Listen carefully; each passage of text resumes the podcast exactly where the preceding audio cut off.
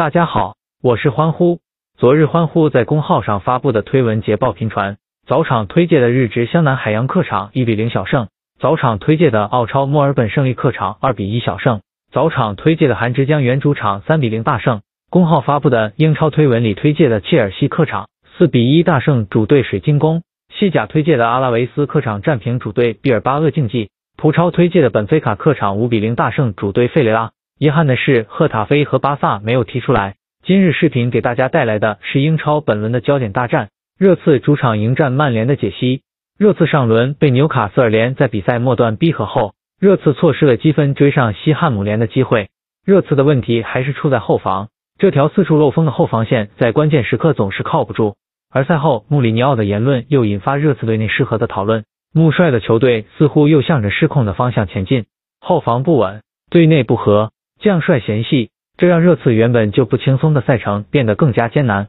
数据显示，热刺本赛季领先之后被对方追平或者逆转，一共失了十八分，这是英超最高的。热刺能入球，也有入球的能力，凯恩和孙兴民两位顶级前锋能力毋庸置疑。但是领先之后，球员的心态好像就改变了，开始放松，球员的心态有问题，同时球队也缺乏稳定性。本来以为在欧联杯爆冷出局之后，会拉起警钟，上轮战平纽卡斯尔联的结果，热刺似乎没有吸取教训。曼联在逆转布莱顿之后，近期在联赛当中已经取得了三连胜，六十个联赛积分几乎已经可以保证前四的位置。在莱切斯特城和切尔西上仗均输球的情况下，红魔的胜利显得极为重要，不仅巩固了积分榜第二的位置，还拉开了与争四集团之间的差距。即便此后的赛程并不轻松，但曼联在这几场恶斗到来之前。已经获得了相对较大的心理优势。热刺、利物浦和莱切斯特城属于争四的直接对手，